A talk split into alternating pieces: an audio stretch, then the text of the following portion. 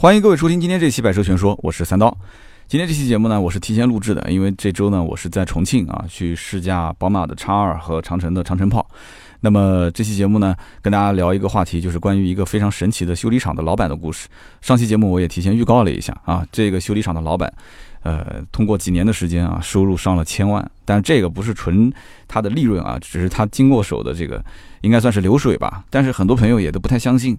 很多人觉得说，一个修理厂就算它的整个的流水能上千万，那基本上它也是一个超大型的连锁店，啊，并且它可能会有着一些政府啊或者是机关单位的这种定点维修的业务，否则的话，你想它靠一台车一台车这种普通老百姓的消费，它是不可能做到这样的一个规模的。很多人都不信，那当然了，我也不太相信啊。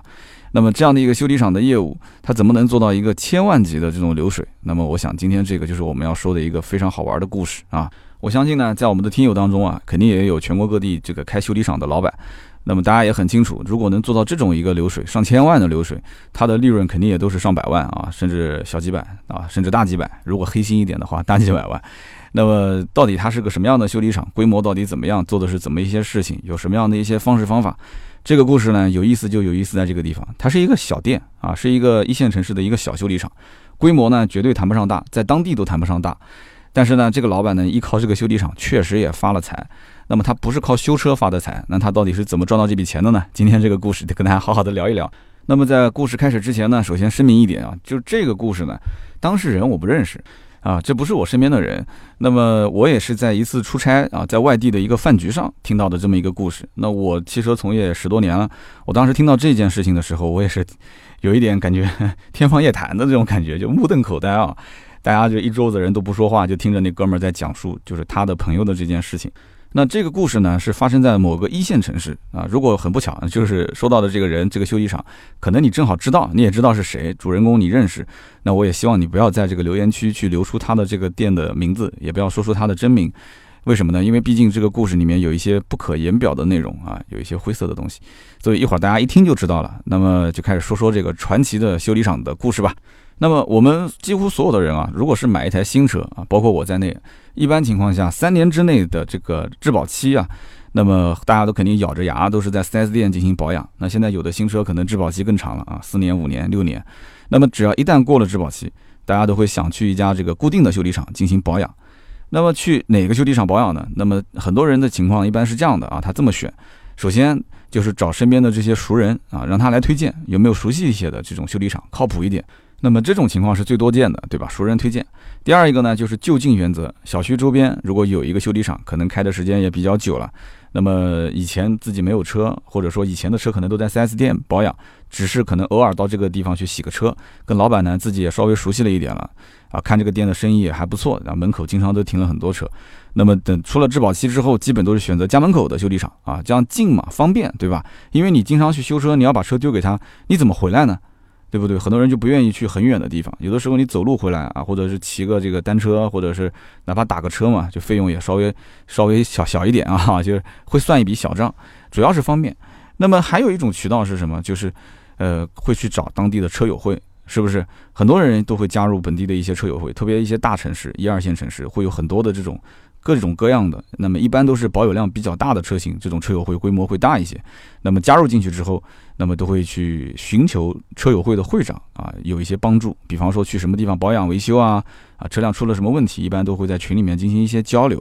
那么什么车子保养比较大呢？像什么奥迪啊，奥迪系列的，像 A 四、A 六、Q 五啊，像奔驰啊，那很多了，对吧？宝马啊，这些常见车型。那普通一点的嘛，比方说像什么大众啊、丰田啊这种车。但是丰田车友会很少，为什么呢？因为丰田基本上都不会坏，是吧？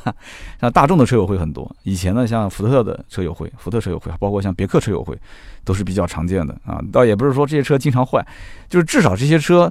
他能在售后上面挣到点钱，但是丰田想从售后挣钱真的是太难了。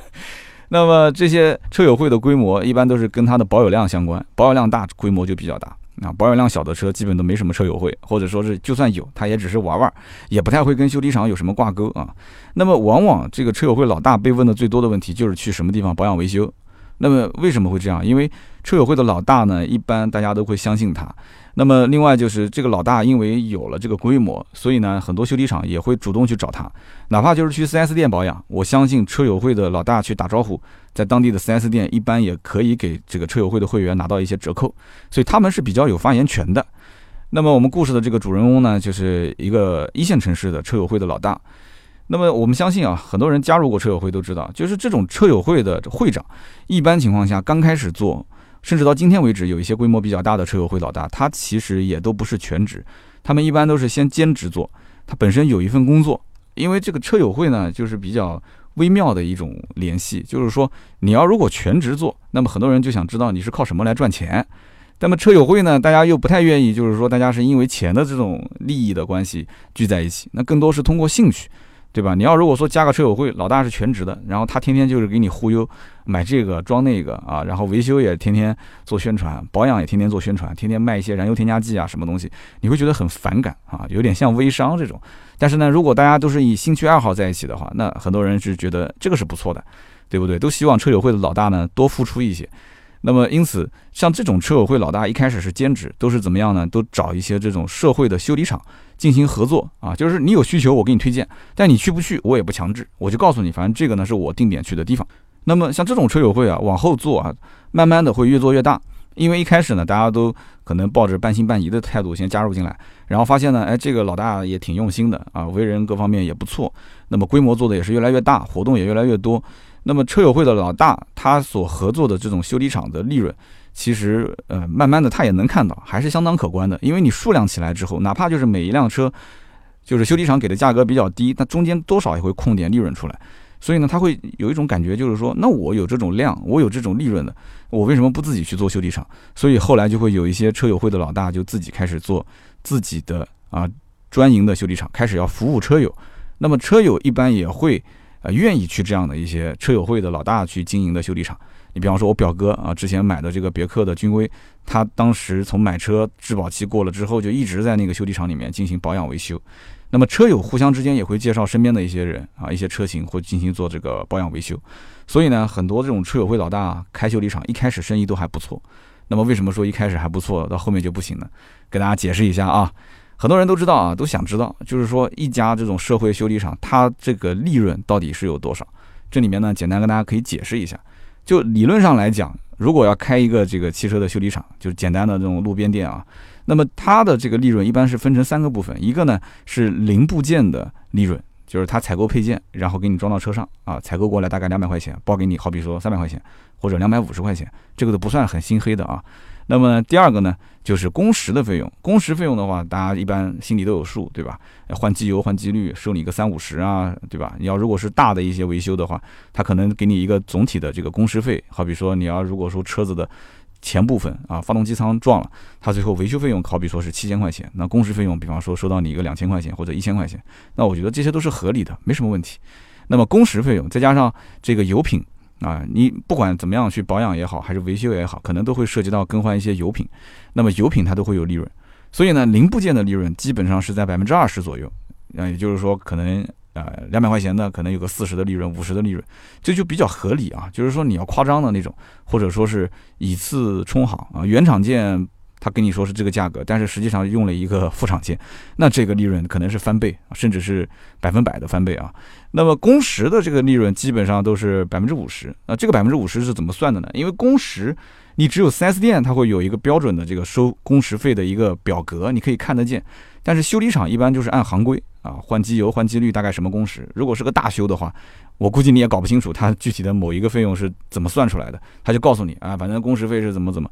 但有的小修理厂老板比较会做人，他可能会说，哎呀，算了算了，工时费我就不收了。啊，他即使工时费不收，其实他的零配件如果更换的比较多，他挣到了一定的钱，他也是得保证他的利润的前提，才会免掉你一部分的工时费。那工时费一般都是修理厂老板呢留一部分，然后另外一部分是给这个动手的这个技师啊，因为会有人帮你修车嘛。那老板也修不过来，每个店不可能就一个老板自己修车，对吧？他可能要去掉百分之五十，那给到这个发工资嘛，发奖奖励啊，提成这个给技师百分之五十，所以他留百分之五十。那这个呢，主要还是跑量啊。如果说他的这个维修的这个量比较多，它维修的这种大的事故比较多，那它这个工时费相应来讲也是一笔不错的收入。但是，一般的修理厂能天天说去做这种事故车的还是比较少数啊，绝大多数还是保养为主。那么第三个呢，就是油品。我们刚刚提到了，像保养，保养肯定是要换机油的，是吧？那么除了机油之外，包括像什么刹车油啊、变速箱油啊这些，那么如果要更换的话，每一次的费用，它基本上从这个油品里面，它可能也会有一些差价。这个机油的消耗是最大的。那么如果说啊，这家店一直卖的是一些一线品牌，那比方说佳美俏，就是嘉实多、美孚、壳牌，那对不起，这个店的这个利润啊就会非常少。嗯，一线品牌基本上不挣钱，价格很透明，大概也就百分之十左右啊，甚至都不到。但如果他要是卖一些二线品牌，甚至卖一些三线品牌，啊，卖一些这种不知名的这个机油的话，那它的利润可能能做到百分之三十啊，甚至百分之五十更多，这个就很夸张了啊。但是这上面讲的这些所谓的利润的百分比，那么只是在曾经啊，就是没有网络那个年代，或者说网络还没有那么发达的年代。现在的这个网络那么的发达，大家在网上啊什么上京东啊，或者是上像途虎啊这些，你随便搜一搜，任何一个品牌，你在网上你其实都能看到它它的价格。那么，因此现在其实开个修理厂，它的利润已经不能按照这种正常的渠道，就是按照正常的，比方说，呃，修理厂老板从零配件市场去采购，然后再装到你的车上去赚取合理的利润，已经做不到这一点了。就是你从网上买的价格，甚至就是比他这个从零部件的采购商手上拿的价格还要低，啊，这是非常夸张的一件事情。所以现在很多修理厂最怕的是什么？就是你跟老板讲，你说配件我自己拿啊，我自己买。你只要帮我装一下就可以了，你收我一个工时费。我刚刚也说了，这个工时费这个东西说白了也没有一个很统一的标准，收高了你不愿意，收低了吧，他其实还要再给这个技师分百分之五十甚至更多。所以因此他只赚工时费，他宁愿不做你这个生意，就会出现这种情况。所以呢，很多听友听到这里基本上就知道了啊，原来其实修理厂啊，往年就是按照如果早个十来年前去开的话。网络不发达的时候，他报个价，你觉得好像合理，你就成交。他中间谋取可能利润都比这个还要高。但是现在太透明，太透明。那么我我讲这件事情就是前两年发生的事情。那么互联网这两年已经很发达了，这个老板还能挣到这么多钱？你觉得他能是靠修车来挣的吗？绝对不可能，是吧？我相信我们听友当中也有很多开修理厂的。那听到我刚刚讲的前面那半段，就是百分之多少多少利润，肯定就开始摇头苦笑，说三刀肯定没有你说的那么多。所以你看我后半段不是补了一句嘛，就是当下互联网越来越发达的时候，老百姓自己能搜到每一个零配件的采购渠道的价格，那所以现在的修理厂的这个利润就下浮的非常非常的厉害。所以呢，老百姓如果说真的要是动不动就从手机上去搜啊这个配件的价格，自己去买，然后带到修理厂去进行维修，修理厂老板基本是挣不到钱的。呃，就给大家举个例子嘛，就比方说我们家的之前这个丰田，它的主驾驶侧面的窗户的升降器啊，呃，因为我有一次我我夫人窗户没关，下雨就把它给淋湿了，然后就给烧了，啊，烧掉了，烧掉就坏了。后来呢，我就到家门口的修理厂，让老板帮我去进行一个更换配件。那么老板当时给我的报价是两百七十块钱啊，两百七十五。那么当时我在网上一搜，我发现网上价格基本上也就如果是原厂的。基本上差不多这个价，那如果是副厂的，应该是在一百七八。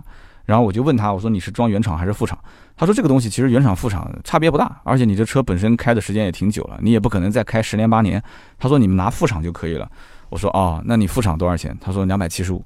所以我心里面就很清楚，他其实两百七十五的话，这个价格跟我在网上搜到的副厂的价格差别还是有的啊，差了几十块钱。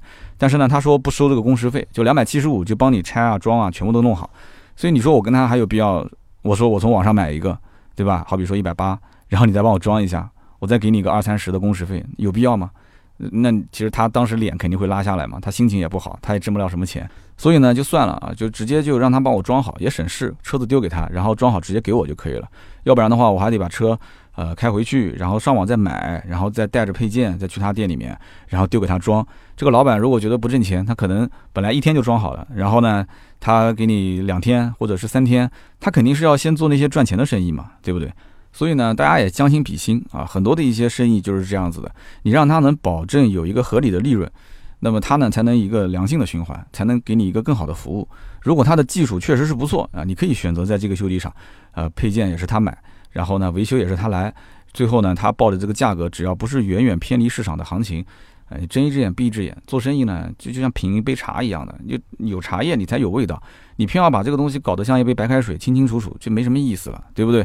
所以呢，这个修理厂的老板经常会发感慨，就挣不到钱，就是价格太透明。不仅如此啊，而且这个市场本身竞争啊，就是特别的乱。那我刚刚前面也讲了，就是大家呢互相之间可能会有一些这种恶性竞争。A 修理厂报三百的时候，B 修理厂说两百五就能做啊。B 修理厂说完之后，C 修理厂又说啊，这个保养两百块钱我也可以做。所以呢，就很多人不知道这三百和两百之间到底差什么啊。这个我可能金额说的都小了。那如果说是保养一次八百，到保养一次有人报六百，那么正中间差两百块钱，那差的是什么呢？那品质都一样吗？啊，所有的这些机油包括它的配件是不是都一致？很多老百姓都不是很清楚，他只知道一个总价。所以呢，这就让有一些想用心做生意的老板啊就很郁闷。对吧？明明是辛辛苦苦想挣点钱，但是结果呢就被那些不用心做生意的人反而把这个客户啊全部给带走了。而且呢，像这种一颗老鼠屎啊，就往往坏了一锅粥啊。就你周边如果有那么一两家这种不上路子的这种修理厂，那就可能你对其他的修理厂也是抱着这种就是很质疑的态度。所以修理厂为了这种客源关系啊，他又要保证用户的维修质量，又要兼顾市场的价格，那么最终还要把相应的利润。能够赚到手，所以他只能是把利润部分砍掉一大部分，这就是现在很多的地方，你看到他的修理厂好像车挺多的，但是利润为什么很低？老板诉苦说挣不到钱的原因。那么我们了解了这个修理厂干的这个活啊，是又苦又累的，而且利润又很微薄。好，那么今天的故事的前面的铺垫啊，大环境啊，我们就已经说完了，你就知道其实今天故事的主人公他为什么在修理厂上赚不到钱，所以只能是想想其他的门路了。实际上这个兄弟啊。他赚的不是修车的钱，他赚的是信任的钱。那为什么这么说呢？因为他这一辈子啊，我估计也就只能赚这一次了，也不可能再有下一回了。这个兄弟呢，他本身是个车友会的老大啊，也是这个修理厂的老板。那么为了方便讲这个故事呢，我就给他一个化名叫老黑啊，不是因为他黑心，而是因为今天已经是晚上，我一个人在这层楼里面录音，就整个一层楼就我一个人啊，黑灯瞎火的，就叫老黑。那这老黑呢，是两千零六年的时候，当时他买了一辆车。当时呢，还是一个加价的车型啊，一个爆款，市面上特别常见的一款车。那么当时呢，老黑还是一个国有企业的一个员工，平时工作也不是特别多啊，也喜欢这个自驾游啊，就出去玩一玩，吃吃啊，钓钓鱼啊，玩玩，是属于一个那种没有什么追求，就是在这个国企里面混混日子这种。我我不认识他，他要如果听到这个节目，不知道他会说，我不是这样子的，我是有追求的，好吧？那我们继续往下讲。那他呢，通过自驾游认识了很多的一些朋友。那么他当时呢，这个参加的这个自驾游的自驾游协会，它不是一个车友会，它就是那种什么车都有啊，就是以定路线出去玩的这种形式。当时他就想做一个自己的车友会，然后呢自己去组织大家，就是同一个车型的这些兄弟姐妹一起出去玩。那么这你想，零六年做车友会算是比较早了啊。那老黑当时也很聪明，就跟他之前的卖车的这个销售啊就沟通，就问他能不能把一些这个客户的联系方式啊给到他。那销售顾问一开始不是很愿意啊，那么老黑当时应该讲也是用了一些手法啊，他为人处事各方面应该还是很有一套的。我当时听那个哥们儿聊天，我觉得老黑应该是个情商很高的人。那很快就搞定了这个销售，销售呢就拿到了这家店几乎所有的售出去的这款车型的客户联系方式。那么有了这些联系方式之后呢，老黑就一个一个打电话，因为那个年代微信应该还没开始吧。打电话，然后就联系，但是 QQ 当时已经有了，所以他当时是通过 QQ 群的形式，通过论坛的形式，然后就把这一些啊第一批的会员就组织起来，这样的话他就有了这么一个，在当时这个一线城市一个小小的这个车型的车友会啊，老黑就是车友会的会长。那么老黑呢，他这个人因为时间比较多啊，精力比较旺盛，那么他就组织了很多的这种线下的活动。那么除了自驾游之外呢，包括还比方说他自己喜欢钓鱼嘛啊，组织大家去钓鱼。啊，去烧烤，去打球、踢球啊，反正就群里面大家有什么感兴趣的项目，老黑呢就会很快去落实好场地，然后规划好时间，规划好费用。那么大家也愿意跟他一起玩啊，对吧？有这么一个带头大哥，你把什么事情都安排好，那我只要报个名、交个钱就可以了，那都很舒服的，对不对？其实每一次这种车友会组织活动啊，肯定是要花费老黑很多的这种时间和精力，对吧？没有错吧？那么与此同时，在没有任何赞助的情况下。你前面只是一个预算，对不对？这本身组织活动也是老黑兴趣爱好嘛，对吧？所以呢，他也不是这种专业的组织活动的人，因此他在测算每个人的 AA 制的金额的时候，有的时候会有一些偏差。那么参加完活动之后啊，老黑就会发现这个活动的费用超支了，啊，除了 AA 制之外的又超了一部分。那么怎么办？老黑就他毕竟是会长嘛，你再跟大家要钱就有点不太好，所以他都是默默的承担下来。那么大家也不傻。对不对？参加活动的车友会的人也不傻，一来二往，大家也都很清楚。其实啊，这个老黑是自己在往里面贴钱。那么也就是因为这件事情，就老黑呢就越来越得到大家的信任。一般呢，你要是当一个车友会的老大啊，你一定要能学会舍得啊，你要能舍得给大家这个付出你的一些精力，付出你的金钱，那么大家就会把你当大哥来看。那么就这样子的话，很多人都觉得老黑这个人很靠谱、很踏实。所以说啊，这个线上的互动永远是没有线下的互动来的更容易获得信任感。日久见人心，对不对？那我们是不是也应该组织组织线下了哈？那么老黑呢，就这么做了几年，然后他的这个车友会的规模也是越做越大啊，在这个一线城市里面。那么正如我前面所说，就是这个车友会的规模大了之后呢，车友们围绕这个车的需求就会越来越多啊，保养维修啊，这是最基本的。那么还有包括像什么装潢改装啊等等啊，包括将来这个二手车置换啊，甚至都会找老黑，对吧？那么老黑当时采取的方式也是就跟这个社会的修理厂进行合作。但是呢，久而久之，他会发现啊，这个修理厂的服务品质呢，肯定是参差不齐的，有的好，有的不好。有些时候，他介绍去的这个客户呢，回头会抱怨啊，那个时候就在那个 QQ 群里面就去抱怨。那么老黑作为这个会长群主，他也看不下去了嘛，肯定要进行协调，对不对？那么车友去诉苦，无非就是这个修理厂有的时候是报价报高了，就像我刚刚前面讲的，老黑推荐过去的修理厂报八百块钱，那车子去保养他也不说话，保养完了钱付了，结果回过头来。跑到群里面去抱怨啊？为什么呢？因为听说啊，或者说是朋友跟他说啊，某某修理厂保养一次只要五百块钱或者六百块钱，他觉得自己被坑了。那么这个呢，有有的确实是呃不冤的，就修理厂确实是不冤的啊，收费是偏高，或者是可能修的不好。但是有些时候确实也挺冤啊。所以这个问题呢，一事一议。老黑当时，你想想看，他自己又不怎么赚钱，那天天都要去协调这些问题。啊，这就像婆媳之间的关系一样的，左边哄完，右边哄。那么，因此这个老黑的热情呢，也是有点被打压，就觉得说这么这么做下去的话，就感觉天天除了组织活动，然后还要帮大家谋福利啊，谋来的福利，很多人还觉得说不满意，所以他呢就感觉到有点累啊，甚至有人还背后说这老黑中间啊肯定是赚了不少钱。就这个里面有一些东西是比较的尴尬的，就是作为车友会的会长，你要如果说过于热情去帮大家。啊，又是推荐修理厂，又是帮忙去改车子啊、装潢什么的，那么人家难免会觉得说你无利不起早，对吧？你这么热情，你肯定中间赚了我的钱，只是我不想说而已。但是你要如果不帮大家的话呢，大家就会认为你这个车友会会长一点用都没有，对吧？你一点这个话语权都没有，你让你找个修理厂，你都啊不情不愿的啊，或者说是这个推荐的也也不是我特别满意的，所以这就很尴尬了啊。那么也正巧那两年老黑的这个国企的效益不是特别的好，老黑也想出来创业，所以呢他就跟几个朋友啊就一起合计了一下，那不如自己就开个修理厂啊，就开个汽车的这种呃生活馆，这个叫汽车生活馆还比较洋气一点啊，所以呢老黑这个汽车的生活馆啊就在两千差不多零九一零年的样子就开业了啊，应该也过了三年多的时间。那么通过前面的几年这样的一个人气的积累啊，老黑的这个修理厂一开业，生意也是相当的不错。啊，但是时间长了之后，他就发现，开修理厂最大的问题是什么？就是我们前面说的，就是不赚钱。就是你跟之前的修理厂合作，你可能只是分其中的一点利润，你可能觉得大头是给老板给赚了，结果自己开修理厂，你就会发现确实是不赚钱。这个里面最常见的就是车友会的这些会员过来进行保养，对吧？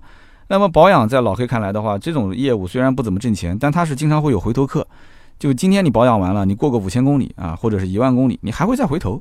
所以我不用担心它的客流量，但是呢，这个有个问题是什么？就是你想，老黑是车友会的会长，所以他基本上都是统一车型。统一车型的话，它的定价相应的就要固定，你不能今天报九百八，明天报八百八，然后跟 A 报八百八，跟 B 报七百八，那他们互相之间在群里面一聊天，你价格收错了，那这就很丢人的事情了，对吧？所以它的价格是固定的，但是他用的这个耗材，他为了跟 4S 店竞争嘛，对吧？所以它的耗材啊，它这些原材料啊，基本上都是跟 4S 店一样啊，它通过渠道也是高成本拿到了很多的一些原厂配件。那么它耗材跟 4S 店是一样的，机油用的是一线品牌，那甚至于机油的成本比 4S 店还要高，但是它的整体的收费必须是比 4S 店要便宜得多。那这样的话，大家才会乐意到他店里面。所以他算下来之后，发现他的利润是微乎其微的，对不对？他的整个的这个汽车生活馆，他的修理厂就那么两个举升机。如果每天来的这些客户啊，一天四五辆、五六辆，把这两台举升机升上去之后，那别的车子就进不来了嘛。他同时操作就两台车嘛，那么这样的话，他每天都是做保养，他算下来就不挣什么钱，天天做保养都不挣什么钱，那这怎么办？对不对？你说你能不能做车友会的事故车？很难。啊，车友会基本上出了事故的话，第一时间想到的是去什么地方？是去 4S 店修理啊，因为大家更相信 4S 店的技术，而且很多人都觉得 4S 店用的都是原厂的配件，对吧？那么技师呢也是经过专业培训的，所以哪怕费用高一点没关系啊。为什么呢？因为费用都是保险公司买单的，保险公司报销又不是自己掏钱，所以老黑的修理厂就是这样，就是撑也撑不到，饿也饿不死，就这么一直就这么开着，又开了几年。那么这个期间呢，老黑呢也想把这个店的规模扩大一些。因为这个几年当中啊，车友会的会员也是越来越多，而且很多的老会员，大家想一想，过个两三年之后啊，老会员呢也把朋友介绍进来了，什么车型都有。然后会员他自己也陆陆续续的换车了。那么换了车之后呢，因为老黑人比较靠谱嘛，所以换完车他还是跟老黑保持联系。所以这么多年来，大家还是因为信任老黑的为人。老黑呢，因为也虽然没挣什么大钱，但是呢，这个修理厂也能养活自己吧，对吧？所以做生意还是要靠诚信。所以他就找了一个更大的店面啊，装修的也更豪华一些。那么结果就这么一做下去，发现这个生意比以前更难做了，因为它成本变高了，而且它的以前的修理厂是在一个比较偏的地方。那么现在找了一个比较好的一个市口，所以想都不用想，对吧？人员变多了，房租变高了啊，装修这个硬件投入也变多了，它的成本是成倍的增加，但是它的利润找不到一个好的突破口。它原本是想通过这个量啊增量来进行一个这个就是支撑它的这个扩店。但是这个增量啊，不是随你的意愿而转移的，对吧？它有的时候可能有一段时间大家都不来了啊，有段时间我记得互联网最兴起的时候，天天都是免费补贴。那我相信那个年代老黑的日子是最难过的。那你这里再有什么朋友关系，那别人都是补贴的，拿着软件到别的店里面就去保养了，所以他也很痛苦。直到有一天啊，故事的精彩的部分就来了啊！直到有一天，这个老黑在饭局上啊跟人吃饭。这个老黑呢，认识了一个做金融的朋友，这就是重点。做金融的朋友呢，就跟他聊啊，说，哎呀，说直白一点，我们其实做的就是 P to P 啊，用高额的回报来吸引老百姓去投资。那么这里面的套路呢，我相信我不解释，大家也都很清楚，对吧？那现在这个打压 P to P 都是非常非常的厉害了，对吧？那么在这是很多年前的事情了。老黑当时在饭局上也很清楚，就是这种投资回报率那么高，这个所谓的投资，我觉得真的是要打个大大的问号，是吧？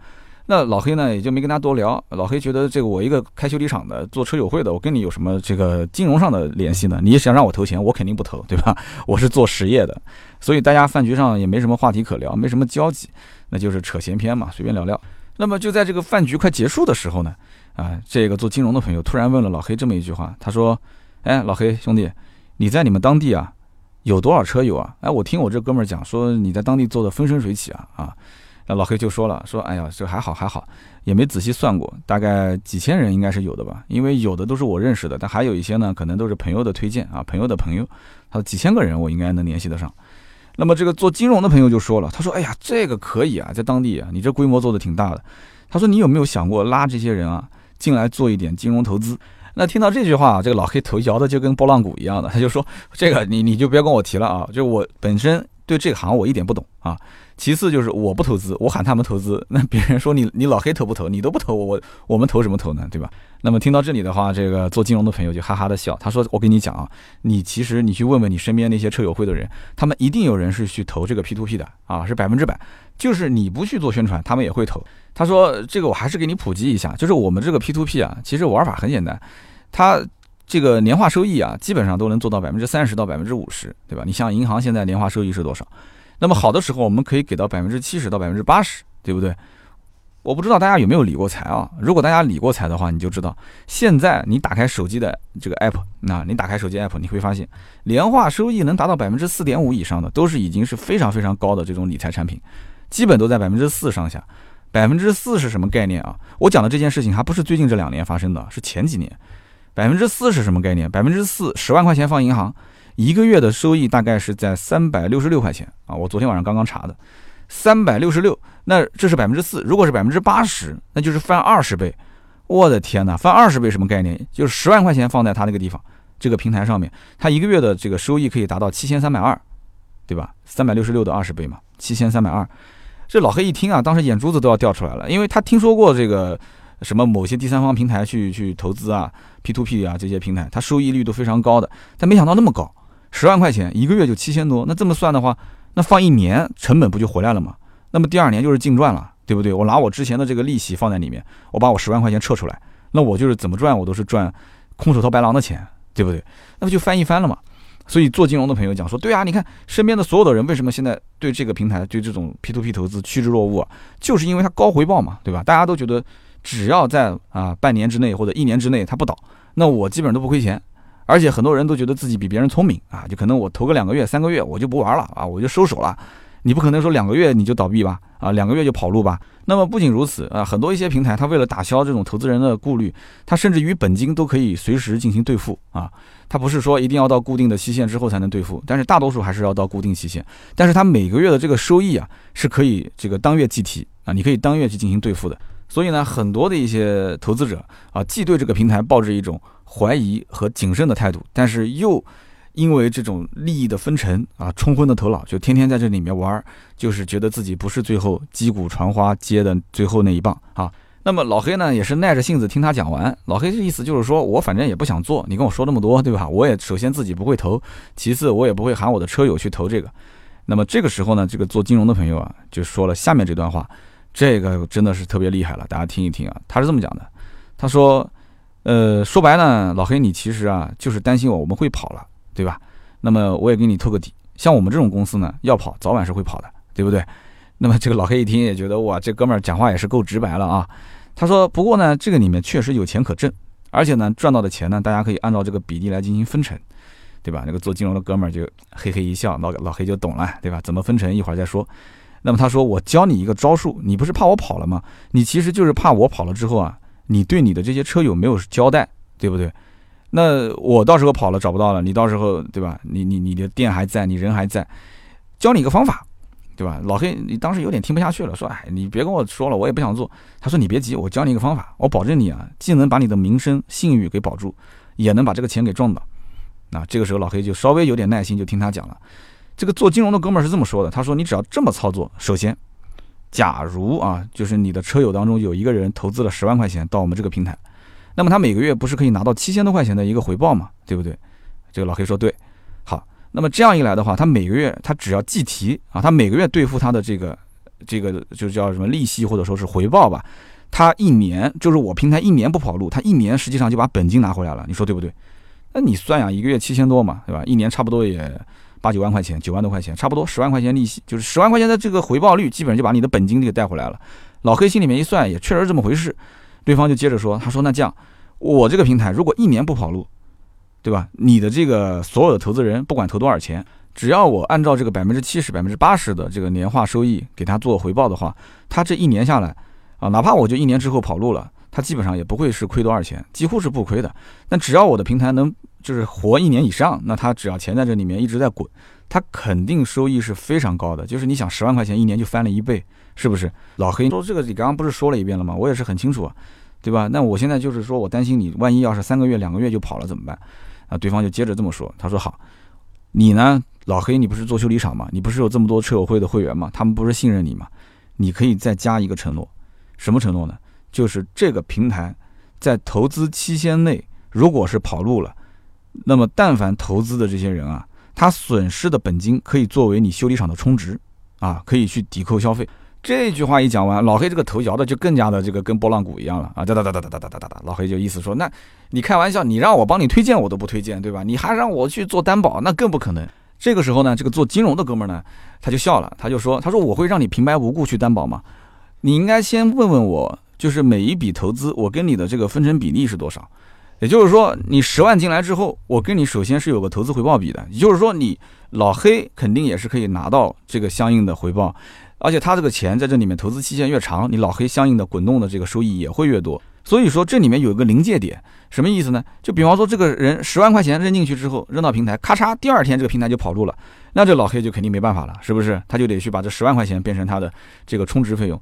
但如果说进去之后，滚动滚动滚个十个月，那这十个月我刚刚不讲了吗？他首先这个投资方七万多的利息就回来了，然后老黑中间也分到了一笔钱，那么最后他还剩两万多的这个哎跑路了，然后老黑要把他两万多作为他的呃这个修理厂的一个充值会员费，那这个十个月中间老黑挣的钱应该也是不止这两万块钱的，所以那个会员费其实老黑已经赚回来了嘛，大家可以算算得了这笔账啊。所以这么一讲下来之后，这老黑心里面一估算，好像差不多是这么回事，但是又好像哪边地方不对啊，所以所以他就想了半天，最后他就说，他说。是这么回事，但是如果说就像刚刚讲的，就是你你钱投进来之后，你说是十万，但是如果是投了一百万，你说平台是一年，但是万一你半年就跑了，那最后这么多的钱，你全部都让我一个店里面作为充值来进行损失，那我哪能接受得了呢？然后对方就讲了这么一句话，他说其实很简单，首先啊，我给你两个承诺，第一个呢，就是这个平台啊，本身我也是这个高管之一啊。就是什么时候会出问题，我提前跟你讲，因为这个钱你挣我也挣啊，我们俩是一个船上的蚂蚱。这个呢，我会提前通知你啊，至少给你提前个半年。那么关于第二一点，就是他投资的本金，如果说有损失的话，不是作为你的充值的费用吗？那么如果说他是真的要投了一百万、两百万，最后突然之间损失了个五十万，那别人一算说，我的天呐，这这花几十年也花不完，那怎么办？那客户还是要炒，对吧？所以金融的哥们儿就讲，他说你呢可以设置一个上限。就是我不建议你做那么高额的投资，你要真的就是那么高额的投资的话，那我只承担一个上限，好比说是五万块钱啊，就是不管你损失五十万也好，一百万也好，但是我只能承担你五万块钱的损失，是作为在我老黑的修理厂充值的费用。这样的话的话，你想想看，五万块钱如果是稍微好一点的车，或者家里面如果有几辆车，同时啊保养维修啊这些，那基本也都能几年就花完了。那么这个饭局结束之后啊，这老黑就一直在琢磨这件事情啊，就这个金融的哥们儿跟他讲的这些话，就理论上来讲呢，这好像也确实是一门不错的生意，但这里面有几个风险啊。首先一个，他说什么提前通知，现在 P2P 平台说跑路就跑路，他会提前通知吗？对吧？那么老黑这么多年的这种积累的信用，虽然说现在这个修理厂也不是特别挣钱，但是毕竟养活一家老小也没什么问题，对吧？这个万一要是一崩盘，他的信用也崩盘。那这个就找谁就说理就说不清楚了嘛，对不对？他也讲了，这个平台跑路也是必然的，对吧？那么第二一点就是关于这个利润，因为这个做金融的哥们儿是承诺老黑，就是他呢是有一个自己的账号，然后呢所有的人是通过老黑的这个账号来进行充值，所以他的那个平台才能给就是从老黑这边过来的人固定一个投资回报比。就比方说，平台上面可能有百分之三十、百分之五十，但是老黑这边过来的都是统一按照百分之七十还是百分之八十，按照这个来进行回报。那老黑可以说他每个月几乎就是躺着挣钱，对吧？你只要能把客户的钱拉进来，老黑不就躺着挣钱吗？所以呢，这个利益啊，确实容易冲昏头脑啊。老黑就找了这个金融的哥们儿过来，又聊了几次，就是说，你看这个具体怎么操作，我还有一些问题，有几个细节想跟你沟通沟通。那么沟通下来之后呢，老黑最终决定啊，操作一回试试看。那么这个老黑呢也很谨慎啊，首先他也直言不讳啊，就是说这个平台肯定是有风险的，对吧？但是这个风险呢你自己去承担。但是呢，老黑也说了，这个平台内部有自己的朋友是高管，所以如果说要是有什么风声啊，他也会尽早的去通知大家啊。那这句话呢，你信就信，不信就算了。那么最后就是刚刚我讲的老黑的杀手锏，保底承诺，也就是说这个风险如果一旦出现，你的投资本金有损失的话，那么你的上限就是五万块钱。我老黑的店可以作为充值来进行补偿。那很多人一看说，哎，那我在别的平台玩 P2P，那我不如来这个平台玩。首先收益就不低啊，甚至说是很高啊。其次，万一要是有本金损失，老黑这边还有五万块钱去兜底。那么因此，很多人就觉得说，那这个平台我可以选择玩一玩，对吧？那几乎没什么风险嘛，啊，就没想到老黑这个信息一发布啊，这个整个的车友群就一下子炸开了啊。就大家对这个老黑都很信任，因为这么多年了嘛。就一方面，老黑也说自己是有这个理财平台的高管的朋友；另外一方面，这五万块钱的保底，我觉得是最重要的啊。就是如果说要损失了，就作为五万的充值。所以每天都有 N 多的人去找老黑充值。刚开始呢，啊，都是什么一万啊、两万啊，就带着玩玩。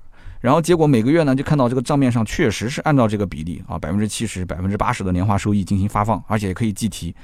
那么比市面上其他的一些理财真的是高的太多太多，那么之后就开始多了，每天都是十几万、二十几万啊，甚至到后面都是有上百万的这种投资客啊往里面投资，所以老黑和这个平台之间啊，他就有一个结算系统，他能看到每个月有多少钱进来啊，然后平台给的就是所有的投资人多少多少的回报。那么在这个过程当中呢，老黑他本身也是有收益的，对吧？所以老黑每天看这个钱进出进出啊，我的天，这个比修理厂。真的是太来钱了啊！就是男人不要做金融，女人不要去青楼。所以说，男人做完金融，你根本什么东西都不想做了，这太来钱了，你知道吗？所以就不到一年的时间，这个老黑基本上过手的资金已经基本能上千万了啊，很夸张，上千万。那么老黑有了这个上千万的流水，那么也就自然有了上百万的收益。那么直到有一天，这个做金融的兄弟呢，就还真的跟老黑提了个醒，他说可能啊啊，只是说可能就是咱们这个平台未来半年资金方面会有点问题就说的比较的隐晦啊，就是有可能未来半年资金上面有点问题。那么这个时候老黑一听就明白了，从那一天开始，老黑就正式的宣布自己和这个平台的关系啊，业务关系已经终止了啊。那么之后大家如果要再投资，那风险自负，就跟我老黑没有关系了，也不要冲我这个平台里面去投了，你自己去投。但是呢，那个时候毕竟很多人已经被这个利益冲昏头脑了啊，还是在这个平台追加投资。但是也有一些人啊，他记住了老黑刚开始说过的那句话，就是老黑在这个平台呢是有一些高管的朋友的，啊，他会提前通知大家，就是说如果一旦有什么风险啊，就是该撤就撤。但是他不会说的那么明显，因为你知道这种平台啊，P to P 平台最怕的就是挤兑啊。虽然说老黑并不是平台所有的客户。他平台肯定也有其他的一些社会客户，但是如果老黑这边的客户要是一下子去挤兑的话，也不是什么好事。所以呢，他说的比较的隐晦，那么有人就听懂了，所以呢，因此就终止了投资，就开始陆陆续续就把钱撤回来啊。那么有的人还在继续往里投，结果呢，就没想到这个平台啊，还硬挺了一年多啊，挺了一年多之后才最终崩盘啊，上面的大老板才跑路。那老黑就算了一下，从他终止跟这个平台合作到最终这个平台崩盘这个阶段。他之前投资的这个客户啊，损失还好，并不是很多，因为他终止之后就跟他没关系了嘛。前面因为有这么一年的周期，他也有人会进行回报嘛，有些人提前撤回来了，就不存在损失了。所以呢，他这个损失的钱，作为他的店里面的这个充值，而且上限是五万块钱，老黑算下来觉得能接受，完全能接受。因为这两年他实际通过这些平台投资的钱，他的实际过账的资金，他得到的这种收益啊，是相当多的啊。所以这样一来的话，老黑其实手头赚到的是现金啊，是真金白银上百万啊。而且与此同时，这次平台一崩盘，对老黑来讲还不是一个坏事，对吧？因为他一下子又多了几十万的这个会员的充值，对不对？这个会员充值虽然看上去好像可能大几十万，但是你想想看，首先一方面他把客户牢牢的锁死在了自己店里面，对吧？那有钱不花嘛，就肯定得花。另外一方面，他今后实际付出的这个成本肯定没有账面上大几十万那么多。因为他进行保养啊、维修啊、装潢啊这些，他报价是报一个虚的价格，而且大家都知道，你用你充值的钱去做这些装潢，你根本就不太在乎的，对吧？明明这个隐形车衣一万块钱，我给你报三万块钱，你想，哎，挺好的，正好把我账上的钱给花了，对吧？明明这个贴膜两千块钱，给你报个四千块钱，你也都能接受，所以老黑可以很快的去消耗他的这些充值款啊，就他没有任何压力。那么另外呢，这次平台崩盘，几乎也没有人认为是老黑的错。因为老黑呢也做到了自己的提醒的义务。老黑说：“你看，我之前也说了啊，大家一看，确实也说了，对吧？那么有的人撤了，撤了他还感谢他，对吧？撤资的人还感谢他，觉得说老黑，你看你提前幸好提醒了我们，说啊，这个最近我不做这个投资了啊，大家想投自己投。当时就这一句话，其实很多人就明白了嘛，对不对？有了这个暗示，所以老黑做这件事情就有点刀切豆腐两面生光，结果自己还把钱给挣了，一个修理厂的老板，对不对？是不是很传奇的一个故事？我觉得真的太夸张了啊！”脑洞大开，那么后来啊，故事还没结束。后来这个老黑啊，因为看到这大几十万啊，就是这些会员，那多多少少有些人还是会抱怨。他说：“哎呀，我买了新车，我也不想在你这里再再洗车可以，但是确实用不到啊，用不到这个维修啊或者什么。”老黑就给了一个规定是什么呢？就是这种损失补偿的会员充值的钱，车主之间可以以折扣的形式进行转让啊，就我不参与，我可以给你们进行介绍，就是 A 需要啊，B 有。那 A 和 B 之间进行调剂，那么这个折扣的比例后来进行协商下来，基本上在六折到七折。也就是说，好比某一个人啊，这投资损失了，结果在老黑店里面有五万块钱的充值卡，但他不想用，不想用，你就用六折，六折就按照三万块钱你卖给他，对不对？他就按照这样来。所以这样的话，你想想看，很多人花了可能六七千块钱买了一个一万块钱的充值卡，他很开心啊。对不对？他那更愿意在老黑的店里面进行消费了，所以老黑的店现在这个生意就比以前就更火爆了，那就很有很有意思的一件事情啊。这个故事呢，已经过去了很多年了啊。我第一次听说呢，也是觉得很传奇啊。你说一个修理厂的老板啊，通过做 P to P 啊，然后挣到这么多钱，而且还没有人去怪他。那么这个故事因为是饭局上听到的，所以我也没有找到当事人去证实过啊，也是道听途说，所以大家呢也就是啊当成是一个就是今后你在饭局上跟别的哥们儿吹牛皮的这么一个一个一个谈资吧，好不好？所以呢也不要去太较真啊，说这个事情这个具体是谁谁谁啊，你说的这个好像是谁不重要啊，听听就可以了。世界之大无奇不有，这件事情呢至少是让我们知道，在这个汽车圈里面啊，从业几十年的像我这样的人，都有让我大开眼界的啊，都可以有让我脑洞大开的神人啊。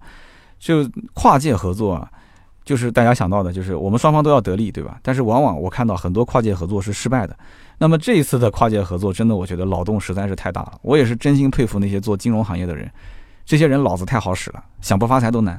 但是呢，大家听到这个故事也相信了一个道理，对吧？天上永远是不会掉馅饼的啊，它掉下来的不是冰雹就是鸟屎啊，所以千万你不要被这个利益熏昏了头。这种高回报的背后一定是高风险。我也挺佩服这个老黑啊，他的这种胆识。要是我是老黑的话，我肯定不敢做。你给我承诺这么多东西，我都不敢做。我是一个比较谨慎的人。那你想想看，如果这个做金融的哥们儿没有提前半年打那一通电话啊，跟老黑透露了一些隐隐约约的消息。或者说，如果老黑是一个很贪心、很黑心的人，真的是一个老黑黑心，那他再继续往下做个半年，再做个一年，啊，这个就是你从我这里投资回报，结果咔嚓一下，突然之间这个平台就跑掉了，那可能这个故事就是另外一个结局了，啊，就不会像现在这个结局那么完美。好的，那么以上呢就是今天这期节目所有的内容，对于老黑和他的这个传奇修理厂的故事。我不知道大家有什么样想说的，我估计很多人有很多话想说啊，也欢迎各位在我们的节目下方留言，留言评论呢是对主播最大的支持。我们也会在每期节目的下方呢，呃，评论区抽取三条留言，赠送价值一百六十八元的节末绿燃油添加剂一瓶。那么也提前预告一下，下一期跟下下期节目呢，呃，不出意外应该就是宝马的叉二和长城炮啊这两款车型，因为我去重庆试驾，正好可以说一下我的体会。那么再往后呢，这个月应该还会有一期是采访，就是跟韩寒一个车队的啊，一个职业赛车手，也是我们一个南京的非常好的兄弟，他自己呢也是玩一些老车。那么这一次呢是在这个哈尔滨组织了一次冰雪试驾啊，费用可能不算低啊，两万多块钱的费用，但是呢适合一家几口人去进行一个亲子啊，老公去玩漂移，有专业的这个漂移教练。那么老婆跟孩子可以到这个亲子的公园里面去玩，一个大的这个主题公园可以进去玩，所以这个大家如果感兴趣，可以找盾牌啊，我们这边内部是有八五折的折扣。还有一个呢，就是南京当地的听友，如果最近要净水器的话，我自己私人的关系啊，A.O. 史密斯，截止到这个月的月底啊，A.O. 史密斯一个价格，反正他们当时跟我讲说比双十一的价格还要便宜，有需要可以去问问盾牌啊，没有需要就算了，这都是我的个人的一些资源，给大家带来一些福利。那么以上呢就是今天这期节目所有的内容啊，感谢大家的支持和陪伴。那么听到最后都是老铁，如果说啊要有对新车或者是二手车的价格咨询啊，欢迎加微信四六四幺五二五四。那么下面呢是关于上期节目的留言互动。上期节目呢我聊到当年啊就是在我工作的这个品牌啊，呃因为每一年 4S 店有一次标准检查，就特别特别的变态啊，然后我就讲到这里面很多的一些细节，我也吐槽了很多我当时的一些想法。我觉得这个呢有点太形式主义啊！如果真的要想检查，真的是以提升服务的标准，想为客户啊做到更加好的这个消费体验，我觉得完全不应该是这种操作，对不对？但是没办法啊，到今天为止，其实几乎所有的品牌也是这样的一个检查的标准，就是严格到变态。那么我就看到很多各行各业的朋友都在留言啊，说确实也是这样子的，对吧？只要是服务型行业，肯定都有这种啊什么神秘访客啊、标准检查啊。那么我看到有一条啊，这个人名字比较长，D L 三七 Y D W E 八八 V K U T G 三 H T W K，我不知道他为什么会有这么长的名字，随机的吗？他说：“三刀啊，我是做苹果授权店的，我们也经常会有检查，常规检查是每天一次，拍照片。那么抽查呢是随机的啊，那么他随时随地可能会来，来了呢就直接拍视频啊，根本没有多余给你反应的时间。如果说抽查到不合格，也要直接扣分。”因为这个苹果公司啊，管理非常严格，可以说是严到令人发指，所以每一家正规的授权店，随时随地都是一尘不染，就连那个 A6 的小立牌正反面都不允许出错，而且还必须和桌面中心放成一条线，不允许歪斜。手机配件柜什么位置摆什么颜色什么型号都不允许出错。店里面的设施如果掉漆超过一个指甲盖那么大，那么基本就是整体都换。桌子。要是稍微破了那么一点点，也得要换桌子。所以说呢，正规的授权店基本上用户看到的都是千篇一律，东西都一模一样，干干净净的。那么关于这个苹果授权店的故事，我曾经节目里面也提到过，因为我认识一个苹果的一个大区经理啊，他跟我这么讲，他说曾经是南京吧还是哪边有一个苹果店，他的这个一楼到二楼的这个楼梯啊是透明玻璃的，结果可能是不小心有谁的东西掉下来，在那个楼梯的透明玻璃的楼梯上砸了一个小坑。结果从德国安排了三个技师坐飞机过来，然后为了换那一片玻璃，带了三片玻璃，一片换，两片备用。然后两个人施工，一个人在旁边用小本子啊记录操作流程，就是这么夸张啊！我当时听的都傻了。我说你确定你不是在说故事吗？他说这是真事，所以也只能证明一点，就是苹果真的是太有钱了。那么刚讲完苹果，我看到另外一条也很有意思啊。这个人叫做红海木易，他说我曾经在富士康工作过七年，主要是组装苹果手机。那么一听到刀哥说这个标检的事情啊，我就想起当年这个苹果公司每一次来富士康进行 iOS 检查的时候，我的天，当时整个富士康公司里面各种资料虚填虚报，所有的人员全部行动起来，因为如果这个检查不通过的话，那么苹果公司会对于富士康进行高额的罚款。